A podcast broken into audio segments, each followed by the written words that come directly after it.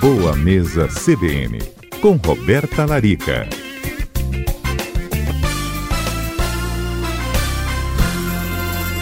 E o tema é realmente interessantíssimo, que é a nossa saciedade, porque muitas vezes a gente confunde vontade de comer alguma coisa com a fome propriamente dita, né?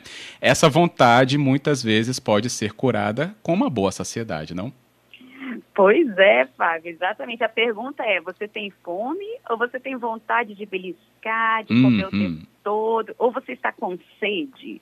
Porque a gente também confunde a sede com a fome, sabe? Eu falo que fome é a hora que a barriga está roncando. Você já está com um pouco de dor de cabeça, está fraco, já está no horário de comer realmente.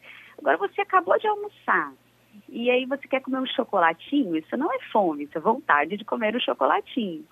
Ou muitas vezes você fica a tarde toda beliscando, buscando um lanchinho e tal, e muitas vezes você não está hidratando corretamente o corpo. Então, o corpo ele confunde também a sede com a fome, com a necessidade de ingerir algum alimento. Então, a primeira regra seria se manter hidratado. Beber água, andar com uma garrafinha uhum. de água, ao invés daquele hábito do cafezinho, que muitas vezes aumenta a ansiedade, o estresse, você pode tomar o seu cafezinho de manhã, uma xicrinha de cafezinho de tarde, mas procurar beber mais água ao longo do dia. Andar com a garrafinha de água seria o primeiro ponto. O segundo ponto é o seguinte, Fábio: existem pessoas que têm mais dificuldade de se sentir saciado do que outras. Existe um polimorfismo genético, então, uma determinação genética de que certas pessoas se sentem saciadas com mais facilidade e outras não. Sabia disso? Olha. E também está relacionado à obesidade. É aquele gene ah, que está tá. relacionado aí à saciedade e à obesidade também. Então, pessoas que tendem a não se sentir saciadas com tanta facilidade tendem a comer mais, né? Obviamente, e acumular mais peso também. E aí, como é que a gente faz para driblar isso aí, Fábio? Que eu acho que é o que todo mundo está querendo saber hoje, né? Sim. Ó, vou compartilhar com vocês aí nesse final de ano, aproveitando que o consultório já está cheio, é difícil até de atender todo mundo que precisa. Então, vou dar dicas para vocês fazerem dieta em casa, hein? Primeiro ponto, aumentar a ingestão de fibras. Tente em todas as suas refeições incluir fibras do tipo, ah, vou ingerir uma fruta de manhã, então vou colocar uma chia, uma linhaça, uma aveia. Posso colocar também um pouquinho de gordura, como um fiozinho de óleo de coco, por exemplo, na fruta. Isso provoca mais saciedade. É muito diferente você comer uma banda de mamão puro ou meia banda de mamão com fio de óleo de coco e um pouco de aveia, concorda? O poder de saciedade vai ser muito maior. Eu sempre falo até para os pacientes fazerem o seguinte é, teste em casa. Coloca dois dedinhos de água em um copo e joga uma colher de sopa de chia ou uma colher de sopa de aveia e deixa ele descansar por uma hora. Daqui uma hora você vai ver o que aconteceu naquele copo. Aquela fibra vai absorver a água e vai formar um gel, certo? É isso que acontece no nosso estômago, Fábio. Vai formar um gel. Então vai dar saciedade. Hum. Então, vamos supor que eu seja uma pessoa que tem um intestino já maior, né, a tendência a comer mais. Uma dica é aproveitar essas fibras e talvez até fazer essa misturinha antes do almoço ou antes do jantar para aumentar o poder de saciedade desses alimentos. Por exemplo, eu posso pegar uma colher de sopa de chia, colocar em 100 ml de água, né, hidratar essa chia posso, antes do almoço, bater com um pedacinho de uma fruta, umas gotinhas de limão, ou até mesmo tomar direto, né? Porque são só dois dedinhos de, de chia com água. E tomar esse gel, isso vai te dar saciedade. Então, vai fazer com que você chegue no almoço ou no jantar com menos apetite também. Hum, Essa é a minha dica aí das fibras, tá? É, tá? Ah, vou fazer um omelete. Posso jogar uma chia no omelete, posso jogar uns floquinhos de aveia no omelete uma linhaça, uma farinha de linhaça no meio da receita de uma panqueca. Então, isso vai provocar mais saciedade. Ok?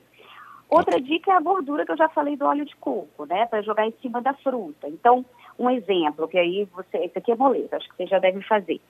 Quando a gente come a maçã no meio da manhã, vai te dar mais fome a maçã sozinha. Né? é que essa nossa fruta no meio da manhã não dá saciedade mesmo, né?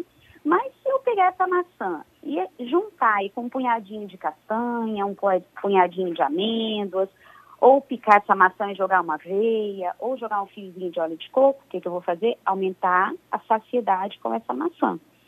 Então, também incluir nesse horário e nos intervalos as gorduras boas ou as fibras para dar saciedade. É, eu tenho pacientes sabe, que falam assim, Roberta, tá, eu estou fazendo isso tudo, mas e se eu sentir vontade de beliscar alguma coisa, o que, que eu posso comer? Tem alguma coisa que eu posso comer liberado? Assim, a minha dica, que eu sempre tenho em casa, e que assim, vamos supor que eu chegue do consultório com muita fome à noite, geralmente é o horário que eu, eu, eu erro na dieta esse horário. Você sabe o que, que eu faço? Fábio? Eu pego o tomatinho cereja ou tomate mesmo, corto em pedacinhos, jogo um fio de azeite por cima, um pouquinho de sal e como aquilo. Ou eu deixo cenourinha já descascada, palitinhos de cenoura na geladeira e como aquela cenourinha e vou tomar um banho.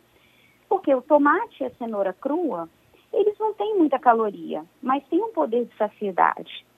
Então você já vai preencher um pouquinho o estômago com aquilo e no caso o azeite vai dar mais um pouco de saciedade. É, eu não sei se você já ouviu falar, tem gente que toma uma colher de sopa de azeite, assim, antes da refeição, para tirar a. Já ouvi falar. Uhum. então, é a mesma coisa que eu, é o mesmo exemplo que eu estou dando do, do tomatinho com azeite, só que mais agradável, né? Do que é tomar uma colher de, direto na boca. Então, você pode pegar um tomate, cortar um tomate em quatro, jogar um fio de azeite ou uma colher de sopa de azeite, um pouquinho de sal se quiser, comer e tomar um banho você vai ver que daqui 20 minutinhos, quando você voltar para fazer o seu jantar, você já vai comer menos. Porque essa gordura vai te saciar, o tomate vai te saciar, e aí tem essa estratégia para você comer menos já na refeição. Boa. O que, que você acha, Fábio? Bom, né? Bom, né? Eu acho simples, nossa, barato. muito melhor. E Por isso, acessível, aí, fácil. Isso, assim, Fábio, aí fora isso, ó, atividade física é um inibidor de apetite também natural, né? Acho que até psicológico, porque quando a gente faz atividade física, a gente se sente melhor, a gente produz endorfina, né? A gente queima caloria também, mas a tendência é a gente não escorregar tanto na dieta, até pelo sacrifício que a gente fez na atividade física. Então, acho que também é uma, uma opção legal, né? E na clínica a gente tem algumas estratégias em cápsulas que a gente coloca, sabe? Algumas plantas, como a garcinha, a manga africana, o gimena, a faziolamina, o loate, tem alguns extratos naturais que a gente utiliza na clínica, em doses individuais, claro, mas que a gente também usa antes das refeições também com a intenção de provocar essa saciedade antes das refeições principais. Beleza, ótimo.